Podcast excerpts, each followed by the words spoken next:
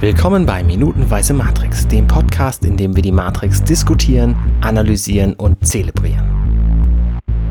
Heute mit dabei Tobi Bayer, hallo. Moin, moin. Außerdem Alexander Hoaxmaster Waschkau, hallo. Einen wunderschönen guten Tag an alle angeschlossenen Sendeanstalten. Und wer uns da gerade so freundlich vorgestellt hat, ist natürlich der CVD Arne Kutnager-Ruddert. Schönen guten Morgen. Hallo. Wir besprechen heute die Folge 122 von The Matrix. Und es passieren völlig andere Dinge als in der letzten Folge, weil wir einen Schnitt hatten gegen Ende der Folge. Und jetzt wird der Film richtig gut. Ne, ich wollte gerade sagen, nämlich zurück auf die Serenity. Wie heißt dieses Schiff noch? Nebukadnezar. Nebukadnezar. Auf, Meine Güte. kommentieren die Leute wieder. Ja. Haben wir alles schon ähm, haben wir alles schon. Ist das lange her? Ähm, genau. Und sie bereiten sich da gerade vor, nämlich auf die Ankunft der Squiddies. Genau. Und das ist immer, ich finde das immer spannend, das hat mich bei Star Trek schon fasziniert und fasziniert mich auch hier wieder. Immer wenn Alarm ist, gibt es irgendwelche unfassbar nervigen Geräusche in einer Situation, wo man sich ja eigentlich sehr gut konzentrieren müsste, weil man irgendwie was retten muss. Äh, Das finde ich immer super, dass es irgendwelche Pieptöne gibt. Naja, Äh, aber das ist ja im, im realen Leben auch so. Ne, wenn, Ja? ich, wenn ich, wenn ich, wenn, wenn bei mir ein Feuermelder losgeht, dann piept er auch die ganze Zeit und nervt. Äh, wenn, Ja, er mir, wenn er mir nur sagen will, dass, der, dass die Batterie alle ist, macht er das nachts um drei. das, das wer, wer erfindet denn bitte endlich mal einen äh, Feuermelder, der tagsüber nur sagt, dass die Batterie leer ist oder abends? Wenn auch jemand da. Egal. Ähm, Zurück zu dieser wenn, Folge. wenn, dein Körper, ob- wenn dein Körper dir sagen will, dass er gerade eine Entzündung hat oder wenn der, wenn, wenn der Körper dir sagen will, dass du dir gerade den Arm gestoßen hast, dann tut es auch die ganze Zeit weh, obwohl einmal kurz würde er erreichen. oder? Ich Ja, finde ja, die, diese, diese Alarmgeräusche finde ich relativ harmlos und angenehm zu hören im Vergleich zu dieser Musik, da sind wir gestern auch schon drauf angegangen, die im Anschluss kommt, in dem Moment, wo man diese Squiddies dann sieht, die in einer völlig bekloppten Fünferformation durch die Gegend fliegen. Nee, das ist so Kaka Kakophonie, glaube ich, ist der Begriff dafür, ne? Genau. Lass mal einfach die Bläser alle in äh, wilde Richtung äh, äh, blasen. Ich, ich wollte noch kurz fragen, ob in einem, sagen wir mal, auf einem Flugzeugträger oder so, ob das dann auch so nervig ist, wenn, wenn Kriegszustand herrscht, wage ich zu bezweifeln. Aber Ich gut, war noch nie im Krieg. ich auch nicht, zum Glück nicht. Also alle Male, wo ich im Krieg auf dem Flugzeugträger war, war das relativ entspannt. Was wir hier sehen in dieser Squiddy-Sequenz äh, mit der tollen Musik, die Arne gerade schon beschrieben hat, ist, äh, und jetzt, wo ich das hier nochmal sehe und ich mich wieder zurückerinnere an die Sequenz mit äh, Trinity und Neo in einem Aufzug. Also ich finde hier, hier die CGI funktioniert bei den Squiddies per se ganz gut, weil die sind ja nun mal definitiv komplett computergeneriert aber das Compositing über einen schnell laufenden Hintergrund, so ähnlich wie der Fahrstuhlschacht. Also die haben ja quasi die Squiddies in so einer Art Greenscreen-Effekt auf, auf, auf den schnell vorbeifahrenden Tunnel äh, äh, rein composited. Das, das wirkt ein bisschen cheap. Und in meinst du, der, Augen. der Tunnel ist echt und nicht CGI? Haben sie da nee, der ist auch wahrscheinlich auch CGI. so ein Abflussrohr gefilmt oder so? Nee, nee, das, das, also, obwohl, vielleicht ist es Nein, der Tunnel ist auf jeden Fall auch. CGI. Ne? Ja. Was mich an dieser, an dieser Szene ähm, sofort sagen lässt, dass es CGI Ja. sind diese extrem glatt gebürsteten ähm, Chromarme von diesen Squiddies. In dem Moment, wo man sie von hinten sieht zum ersten Mal, weil das sieht einfach sowas von nicht echt aus. Also auch im schnellen, normal. Da war ich noch gar nicht, aber ja. Also so von vorne, okay, meinetwegen, da haben die halt irgendwie Lampen und so und das sieht, das, das sieht noch okay aus, aber Da sind sie auch ein gerade glatte Szenen, die sehen halt nie glatt aus. Und das ist auch ein Problem von Teil 2 und 3 der, der, dieser Filmreihe hier übrigens. Ähm, die, die sind ja auch alle glatt und das funktioniert halt nicht. Kann ich mich nicht dran erinnern. Nee, aber von vorne sehen die halt tatsächlich auch ein bisschen dreckig aus, diese Squiddies. Mhm. So, Ja, und von hinten irgendwie halt gegen gar nicht. Mücken geflogen sind oder so. Und der Witz ist, dass die Squiddies von hinten total doof aussehen, aber der Tunnel dann besser wird, weil die Kamera langsamer wird. Ja, Ne? Also in dem Moment, wo sie an der Kamera vorbei sind, ist ja die Kamera, geht ja mit dem Tempo ein bisschen nach unten und da finde ich diesen, diesen Verwischeffekt des Hintergrunds nicht mehr ganz so schlimm. Aber gut, das mag jetzt an mir liegen. der ist ja auch nicht mehr so schlimm, weil da gucken wir in die Ferne und nicht mehr direkt auf die Wand. Ja. Also, ja. Ich war übrigens ähm, gar nicht mal nur in dieser Szene, sondern immer, als ich den Film gesehen hatte, verwirrt, in was für Röhren die da eigentlich sind. Mhm. Ja, irgendwann, Ja. irgendwann wird ja, ich weiß gar nicht, ob vorher oder hinterher wird, wird gesagt, dass es alte Abwassersysteme Systeme sind oder so. Mhm. Ähm, ich ich habe aber während des Filmeguckens damals nicht geschnallt, ist denn da Wasser drin? Also sind das, ist das ein U-Boot, die Nee, Nebukadnezar? das ist ein Hovercraft. Genau, er sagt Hovercraft, aber ähm, also, fliegen diese Dinger oder schwimmen sie? Nee, die fliegt. Die fliegen. Aber also so richtig klar war mir das nicht, weil das auch wie, aussieht wie Schwimmbewegungen, die sie da machen mit ihren zwölf Armen oder was auch immer die da haben. Äh, Ja, also äh, da bin ich wieder komplett bei dir. Also wenn man akzeptiert, dass die, dass die Nebukadnezar ein Hovercraft ist, also tatsächlich ähm, ja mit so elek el- elektrischer Antigravitation fliegt, dann kann man das akzeptieren und dann sagt man, okay, die Röhren beinhalten jetzt aktuell kein Wasser, aber tatsächlich dieses äh, tentakelhafte und das au- aussieht wie, ich habe mal irgendwann gesagt hier im, im Podcast so ein bisschen wie Spermien dann auch letztendlich mit diesen ne, Schwänzchen dran und vorne so ein bisschen rund. Das macht dann wiederum keinen Sinn, weil du bei denen natürlich keinen Hovercraft ähm, äh, angebracht siehst. Also bei den bei der Nebukadnezar siehst du ja diese diese tellerartigen Dinger, die die äh, Hovercraft-Technologie ausmachen, haben die Squiddies nicht und die bewegen sich dann wieder so, als ob sie in einem flüssigen Medium unterwegs wären. Mhm. Ja, das ist irgendwie ein bisschen merkwürdig. Ja, das haben wir aber, glaube ich, irgendwann schon mal hier besprochen, dass das irgendwie ein bisschen inkonsistent ist, wie die sich bewegen. Vielleicht haben die auch so, also die, die sollen ja offensichtlich so ein bisschen so Biotech-Eindruck machen, so als ob die, Mhm. natürlich sind es Maschinen, aber äh, ge- genau wie schon in der Szene, wo äh, die Menschenplantage irgendwie gereinigt wird von Neo, äh, das, das sieht ja aus wie ein Tier. Da kommt ein Tier und guckt und nimmt dann was wahr. Und jetzt kommen hier diese Squiddies und, und haben irgendwie Arme und landen. Und wenn sie dann ihren, äh, ihren äh, Schweißlaser auspacken, Ja. äh, dann, dann haben sie noch so komische, also das, das, das sieht ja sehr ähm, Also nicht wie so, biologisch, diese sondern- Mundwerkzeuge ja, äh, irgendwie, von so Insekten, ne? genau, sehr insekti Dingsbums aus.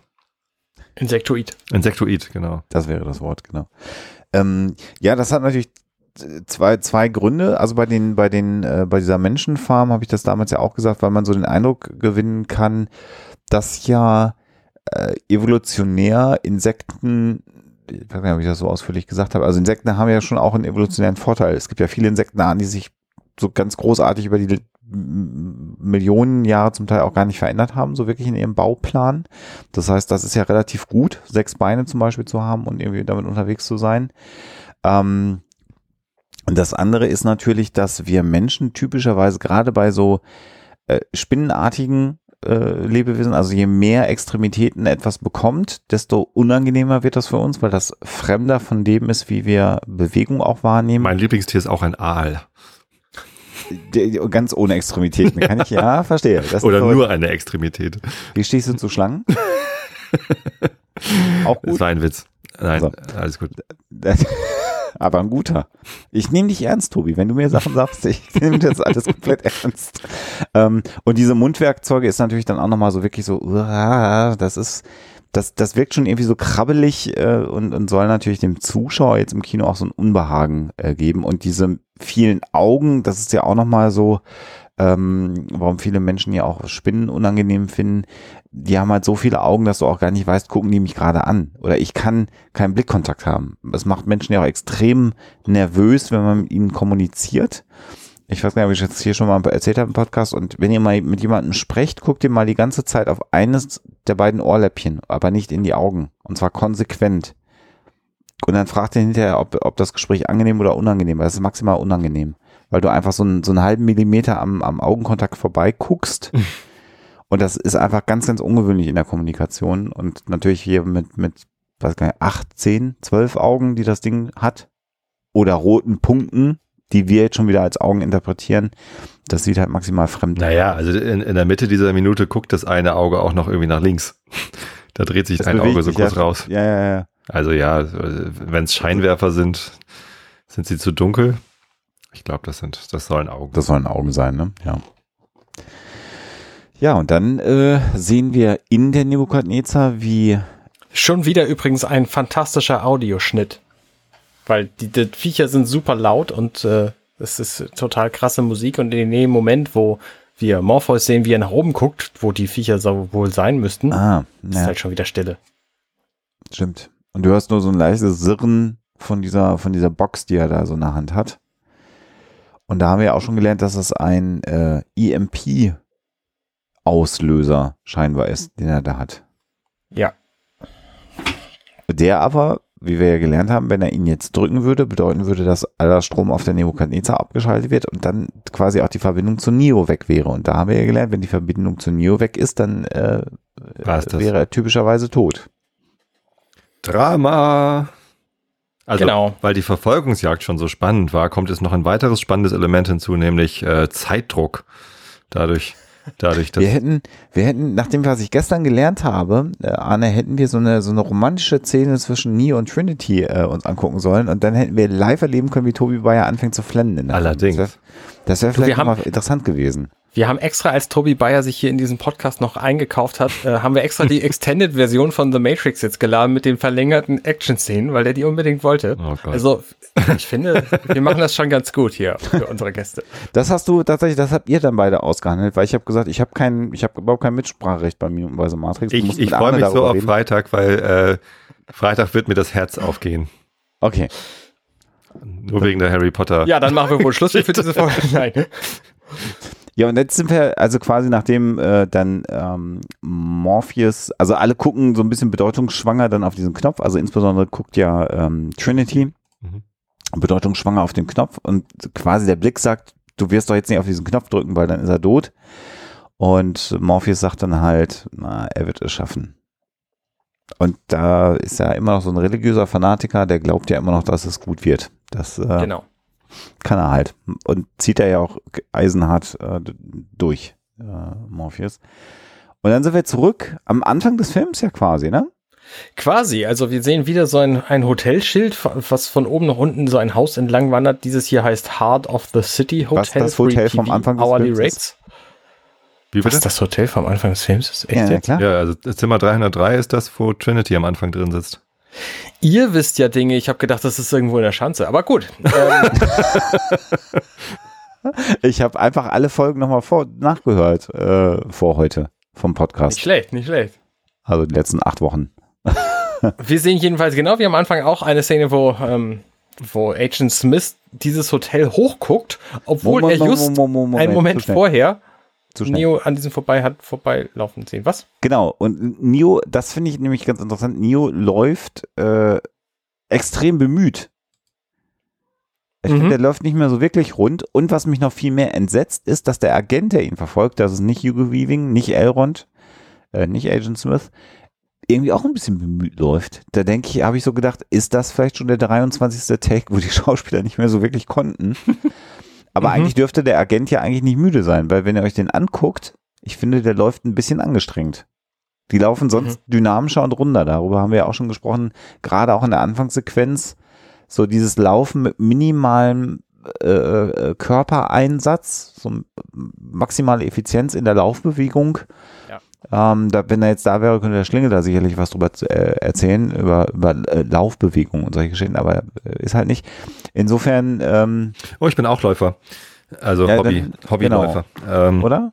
nicht, nicht so häufig Halbmarathon, das mache ich nur so zwei, dreimal im Jahr. Aber Schwach, wirklich sehr schwach. Ja.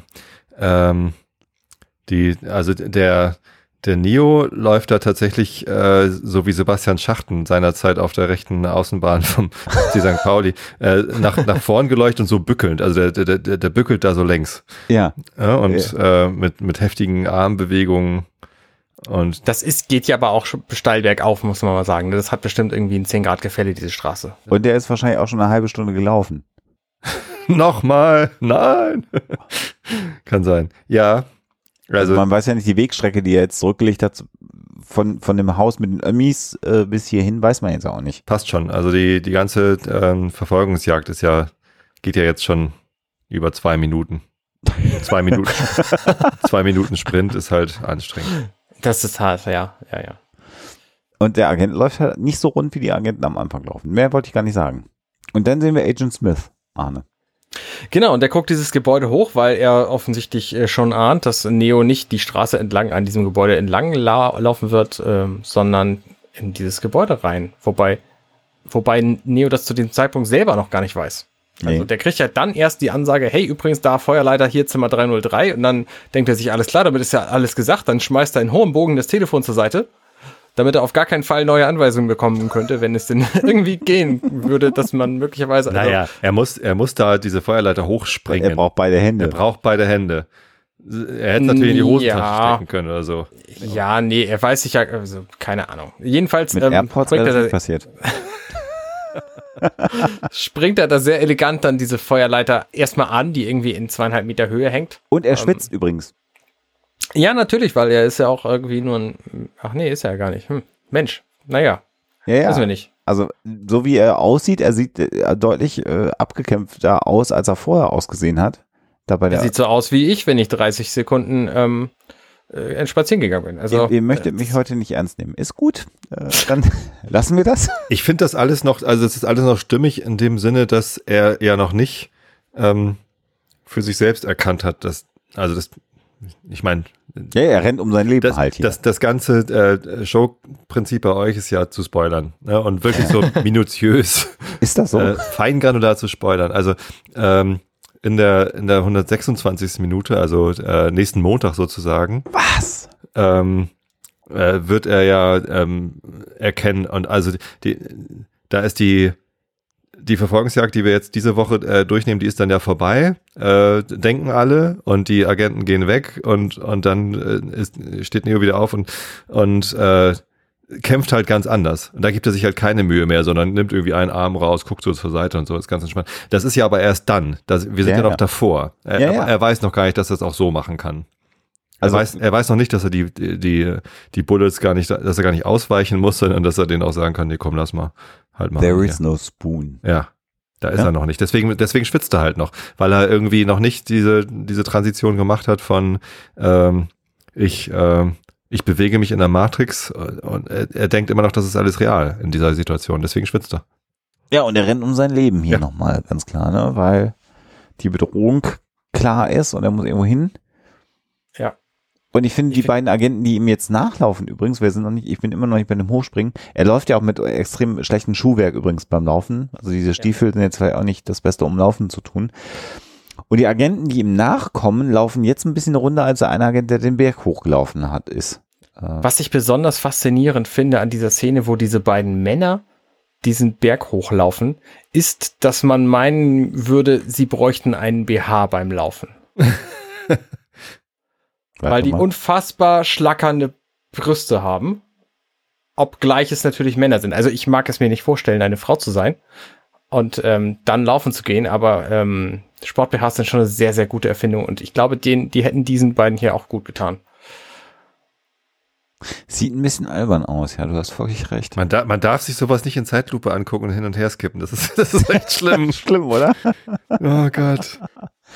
Äh, ähm, aber bevor wir uns jetzt nochmal die Brüste der Agenten angucken, kommen wir jetzt nämlich zu der Sequenz, wo er das Telefon, da waren wir vor wenigen Minuten schon, Ja. einfach in die Gegend pfeffert und sehr dynamisch auf diese Feuerleiter hochspringt. Und auch da denke ich so, das ist, dieser Film wird jetzt auch in zunehmendem Maß über Feuerleitern erzählt, ne? Also eine Feuerleiter runter, die nächste Feuerleiter hoch. Mach doch mal einfach nochmal die Türen auf. Aber gut, ist Mhm. äh, hier jetzt nicht angesagt. Ist auch viel dynamischer natürlich, wenn man außen am Gebäude hochklettert. Ja, kann man ja machen. Kann man Ist doch machen. aber auch eine Trendsportart heute, ne? Dieses, wie heißt das? Parcours. Parkour ist doch. Extrem House Running. Wie hat das unser Gast vor, vor drei Wochen gesagt? naja, ich meine, da gibt's doch auch diese Fernsehshows irgendwie auf Pro7 oder was, wo sie dann dieses, äh, dieses Parcours irgendwie, ne, wer am schnellsten hier den, den Parcours. Ne? Inzwischen Parcours-Fernsehsendung. Natürlich, die heißen irgendwie American American Gladiator. Gladiator. Genau. Ah, Das ist doch doch. kein, Glad- das ist doch aber, das ist doch kein Parcours. Das ist, äh, Ninja Warrior Germany. Natürlich ist das Parcours. Klar ist das Das ist halt Hardcore-Parcours. Hard Hardcore-Parkour. das kann ich auch Gott. noch. Hardcore-Parkour. Steht Ja. ganz hart neben so einer Parkuhr rum. Eine Stunde. So, Ähm, hier, die Szene, ähm, die Agenten sind nicht unfehlbar. Der eine rennt gerade volle Lotte gegen die Wand und man sieht das äh, gelbe Innere seines äh, Jacketts sehr schön in diesem Moment. Während sein Kumpel einfach Und mal, sein Hintern.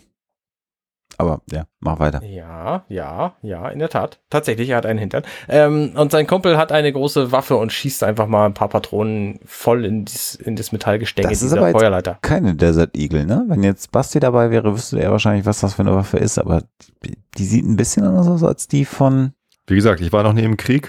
Ich kenne mich auch mit Waffen nicht so aus. Also als, als Waffenexperte aus dieser, aus dieser Runde würde ich eigentlich schon sagen, dass das ein Desert Eagle sein müsste. Ja? Die sieht, ich ja gerade Ich kenne mich ja nur mit den, nur mit den 145 Millimeter Geschützen von so einem Flugzeugträger aus. Also, wenn der Alarm loslegt. Ich verstehe. Ja, du warst ja damals auch im Krieg. Doch, das ist definitiv ein Desert Eagle. Okay, Also du siehst es relativ gut. Äh, oben der, der, ähm, überall, da wo der, vorne der, der Aus, Ausgang, na, wie heißt's, da wo die Kugel rausfliegt, Na, kennt- Auswurf. ihr, ihr wisst, wie gut ich mich auskenne, ähm, das ist, ist ganz vorne relativ dünn und verdickt sich dann nach hinten an, an einer so eine Stelle, ganz oben. Ja. Und daran erkennst du sehr gut äh, eine Desert Eagle. gut.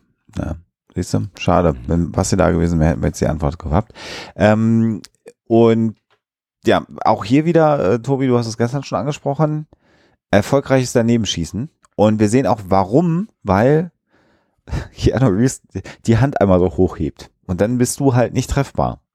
Äh, Auch das ist vielleicht der Grund. Naja, also äh, der, der schießt da auf dieses Gitter und ähm, wobei da ist, da ist eine Platte sogar, ne? Ja. ja. Und trotzdem hält aber Keanu Reeves schon mal die Hand so vor die Augen. Weil Es, es könnte könnten ja aber auch irgendwie Splitter hochfliegen, die dann sich durch den Schuss vom Gitter ablösen oder so. Ihr merkt, Vielleicht- Tobi Bayer ist ein guter, der nimmt Keanu Reeves auch noch nach 122 Minuten in Schutz. Ja, aber selbst in den langweiligsten Minuten stehe ich zu Herrn Anderson. Du hättest dir vorher nicht im Traum äh, gedacht, dass du über die Brüste der Agenten in Nee. Matrix äh, sprechen wirst. Hätte ich nicht. Und dass das ein relevantes Thema ist. Aber ich glaube tatsächlich, das hier ist die langweiligste Minute des Films. Ich fand die davor auch, also die fand ich langweiliger, weil jetzt gibt's ja immerhin diese Squiddies, die mit ihren, Immerhin. Mit den, ihrem Laser. mit den Mund, Mundwerkzeugen. Die waren ja schon gut, bisschen okay. Wir, wir können am, am Ende verlosen wir die langweiligste Folge. Ich, ich bin zumindest mit zweien schon mal ganz gut im Rennen. Mal, der kann, kann, der kann Tobi diese Folgen direkt nehmen und in den Einschlafen Ja, einflanschen, damit die Leute einfach einpennen zu langweiligen Matrix-Minuten. Nochmal zu, zurück zu dir, Tobi. Du hast ja auch noch andere Podcasts, zum Beispiel einen Pappkameraden-Podcast. Genau. Und Willst zwar du da was drüber PUB geschrieben. Nicht P. PUB, genau. Pub, wie die englische Kneipe, Kameraden. Ähm, findet niemand. Das ist so das Gegenstück zum Einschlafen-Podcast. Einschlafen-Podcast äh, finden ganz viele, weil ähm, Leute googeln nach Einschlafen oder googeln nach Podcast und immer bin ich da irgendwie ganz gut mit dabei. Pappkameraden, selbst wenn das jemand hört, findet das niemand, weil niemand weiß, wie das geschrieben wird. Mhm. Ähm, habe ich angefangen, als ich im Einschlafen-Podcast gemerkt habe, dass ich nichts machen kann. Also ich darf an diesem Format ganz wenig ändern. Ich hatte da mal Interviewpartner und es kam ganz schlecht an. Mhm. Äh, habe ich negatives Feedback bekommen, weil die Leute halt wirklich, sich wirklich darauf verlassen, dass ich da immer die gleiche Show mache. Ähm, und, und sobald eine Veränderung kommt, ist das Ritual kaputt und sie können nicht mehr schlafen. Es gibt echt viele Leute, die, die sich darauf verlassen, damit einschlafen zu können. Ähm, also ähm, habe ich äh, mit Christoph, der mir zu meiner hundertsten Episode oder so, irgendwann hatte er mir, oder nach, nach zwei Jahren, ein, ich weiß gar nicht mehr, irgendwann hatte er mir eine Flasche Whisky geschickt, weil er irgendwie gehört hatte, dass ich halt Whisky-Fan bin. Ich hatte auch schon mal Whisky im Podcast getastet und so, und dann hat er mir eine ganz tolle Flasche Whisky geschenkt. Und da habe ich gesagt, komm Christoph, lass uns doch mal äh, zusammen was Neues starten. Und äh, das ist der Pappkameraden-Podcast geworden. Da kann ich halt machen, was ich will. Meistens probiere ich Alkohol, aber manchmal probiere ich auch Chips. Das ist eine ganz großartige Episode, wo ich mit den Kindern zusammen da sitze und Chips verkoste. wir, wir, wir knuspern die ganze Zeit ins Mikrofon rein. Schön. Auch wieder ein Hörergeschenk äh, vom, vom Christian gewesen, der irgendwie an, an englische Chips rankam und mich da bestückt hat. Ähm, äh, und ich hatte am Anfang hatte ich noch so eine so eine Story um den Pappkameraden-Podcast rum herum gebaut, dass ich ja ähm, äh, so, so Crowdfunding äh, mache und wenn eine Million zusammenkommt, höre ich auf zur Arbeit und podcaste nur noch. Äh, kam aber gar keine Millionen zusammen. äh, Überraschung. Überraschung, genau. Überraschung. Äh, war auch nie ernst gemeint, aber es also es haben halt trotzdem Leute gesagt, hier, wenn wenn es zustande kommt, bin ich mit dem 20 dabei. Dann habe ich dann eine Liste geführt und keine Ahnung. Ähm, ja, äh, was aber zustande kam, war, äh, dass wir uns ein Fass geteilt haben. Und zwar war ich in Schweden Freunde von uns sind nach Schweden ausgewandert und dann waren wir in Schweden in der äh, damals einzigen Whisky-Distillerie da oder die größte zumindest, Macmyra. Und die haben so ein Programm, dass man äh, sich ein Ambassador-Fass bestellen kann, wo man sagen kann, wie das Rezept sein soll für den Whisky, der da drin ist. Also nicht rauchig, sehr rauchig oder ein bisschen rauchig. Ähm, und was es für ein Fass sein soll. Also nicht größtes Fest, 30 Liter, aber was für ein Holz. Ne? Frische ähm, schwedische Eiche oder einen Ex-Bourbon-Fass oder ein Ex-Sherry-Fass oder was auch immer. So, und ähm, da habe ich dann halt mit dem Christoph zusammen besprochen, komm, lass uns mal einen sehr rauchigen Whisky in ein Ex-Sherry-Fach legen, äh, Fass legen und dann äh, äh, viereinhalb Jahre später irgendwie abfüllen lassen. Also der Zeitpunkt stand da noch gar nicht fest. Ähm, aber der Preis, das kostet irgendwie dreieinhalbtausend bis viertausend Euro, sich so ein Fass dahin zu legen. Und das habe ich dann mit den Hörern gemeinsam finanziert. Da habe ich gesagt, wer will eine Flasche, kostet äh, 75 Euro. Hinterher stellte sich raus, eigentlich hätte ich 80 Euro gebraucht. War ein bisschen schwierig, das dann irgendwie alles so, so zu machen. Ja, also einfach nur kostendeckend. Ich wollte, ich habe damit kein Geld verdient. Ähm, und da, da gab es wirklich genügend Leute, die mir irgendwie 80 Euro oder 75 Euro überwiesen haben. Einige sogar äh, mehrfach, so für mehrere Flaschen äh, so dass ich dann dieses Fass bestellen konnte. Und die, die wussten halt, dass es mindestens drei Jahre, aber mutmaßlich viel länger dauert, bis sie dann ihren Whisky bekommen. Ja, und jetzt ähm, vor einem halben Jahr ungefähr habe ich den Whisky tatsächlich dann abgefüllt. Da bin ich dann hingefahren. Äh, das, das Fass war dann gar nicht mehr in Schweden gelagert, sondern hier schon auf Gut Basthorst in der Nähe von Hamburg. Und jetzt ist der Whisky abgefüllt. Wo hast du diese Geschichte denn schon mal erzählt? Diese Geschichte? Ja. Nee, ich habe diese, pass auf, das Gegenstück zu dieser Geschichte, nämlich der Holger, mein äh, Ja. Ja, Companion danke. aus Dirty Minutes Left, der hat das in Folge 229, gut Basthorst, hat er das ausführlich äh, besprochen, wie er diese Flasche Whisky nämlich entgegennimmt, in dem Moment, wo das fertig war. Und selbst abgefüllt hat, der war nämlich beim Abfüllen dabei. Genau. Und äh, nicht nur eine, sondern drei. Hat irgendwie gleich drei Flaschen bestellt. Naja. Und interessanterweise, ich habe mir das gerade nochmal angeschaut, hast, äh, weißt du spontan, wie oft ich zu Gast bei den Pappkameraden war, Tobi? Äh, nee, zweimal vielleicht? Sehr gut. Tatsächlich, ich habe gedacht, ich wäre nur einmal zu Gast gewesen, aber wir waren äh, tatsächlich, äh, oder ich war zumindest zweimal vertreten. Das Äh, dann erste vielleicht Mal. sogar dreimal. Das erste Mal äh, auf unserem äh, Podcaster-Treffen, oder? Da habe ich das auch das Mikrofon rumgereicht. Echt? Das ist auch bei den Pappkaraden veröffentlicht. Dann, okay, dann sind dann sogar dreimal. Und tatsächlich das erste Mal dann sozusagen äh, als Huxillas vertreten, äh, 17.07.2012. Alter, Meine Güte. Ich Ja. glaube, inzwischen verlieren wir unsere Hörer. Ja. Vielleicht sollten wir, Schwelgen Achso, wir podcasten ja noch, ne? Äh, Ja. Und so. ja, richtig. Ja. Ähm, ja, in dieser Folge gibt's eigentlich nichts mehr zu sagen. Er rennt halt noch ein bisschen die Treppe hoch, hält die Hand vor den Mund äh, und dann äh, ist Schwarzblende Feierabend. Und wir hören uns morgen wieder. Genau. Tobi hat noch mehr Mit der Podcast. nächsten langweiligen Episode. Äh, schönen Tag, wie lang der auch immer noch für euch sein mag. Bis morgen. Macht's Bis morgen. Alles Gute. Hey, ich bin Arne und das war Minutenweise Matrix. Wenn euch dieser Podcast gefällt, dann unterstützt mich doch ein wenig. Ich schneide, produziere und hoste diesen und weitere Podcasts wie auch andere Projekte im Netz. Informationen, wie ihr mich unterstützen könnt, findet ihr auf compendion.net.